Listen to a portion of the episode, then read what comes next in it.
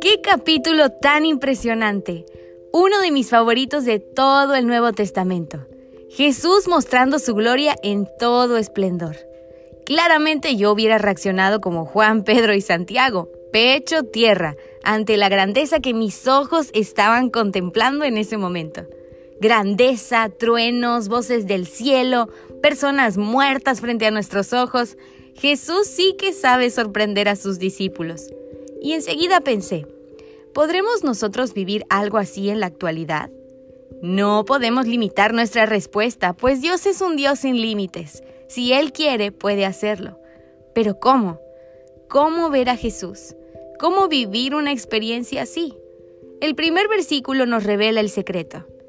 Y los llevó a una montaña para estar a solas.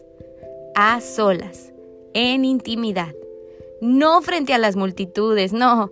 Para las multitudes había otra especie de milagros. Para la intimidad, para los momentos a solas con Jesús, hay no solamente milagros, hay transformación.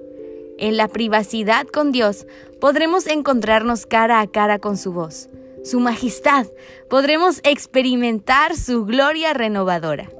Por eso la Biblia y los más grandes cristianos de la historia hacen hincapié en tener y cultivar una relación personal con Dios, de uno a uno. Apreciar la gloria y majestad de Dios están a un paso de nosotros, está en nuestras rodillas, en la intimidad de nuestra habitación.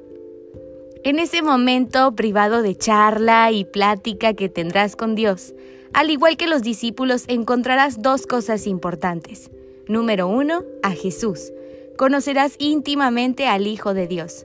En esta relación personal vas a conocer sus deseos, sus secretos, su capacidad de amar.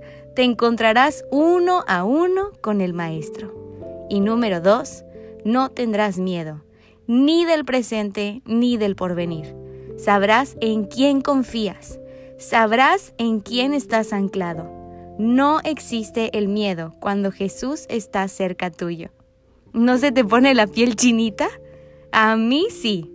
Esta vez no hay conclusión para escribir. Esta vez te reto a probar. 5, 10, 15 minutos, el tiempo que necesites. Ten una cita a solas con Jesús y prepárate para ser transformado.